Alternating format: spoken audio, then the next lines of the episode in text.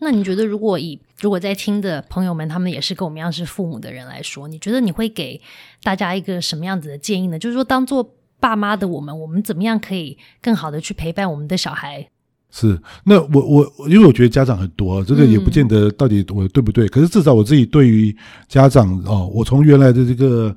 啊，爸爸妈妈什么都照顾的心情，其实我到后来比较觉得自己有点像教练的角色。嗯，就说这个教练角色，我我会陪着他练习，可是他在练习，不是你在练习啊。就说因为很多家长练到过头是这个，他也一起跳下去，我觉得这个有时候也会太过参与哦。那反而教练要设定目标。哦，就是说，呃，那然后会看这个小孩子的状况，设定什么样的目标，协助他设定目标。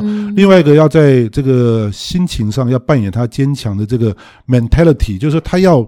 能够继续坚持下去，很多情况下反而是家长坚持不下去，这个 小孩子当然就不坚持了哦。那有些情况，有些事情还是要坚持。然后另外一个要能够找到他属于他适性能够发展的，因为有些东西像像我很小的时候就很喜欢，我是很偶然的机会，我爸就就买了一个电脑给我，让我写程式。嗯，我发现我超爱写程式，我是日以继夜的写程式，都不会累啊。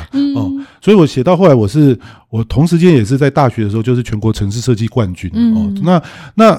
这件事情就这样，就是我就回想起来，这是我爸爸，哎，他他当时让我这个尝试，而且他他没有给我很多的干预，可是他有一条线，他当然会看我，你到底在打电动还是在干嘛哦？那那其实我觉得就是要扮演这样的一个角色，给他一些资源，协助他设定目标，然后成为一个生命中，呃，在这段期间一个很好的教练。嗯。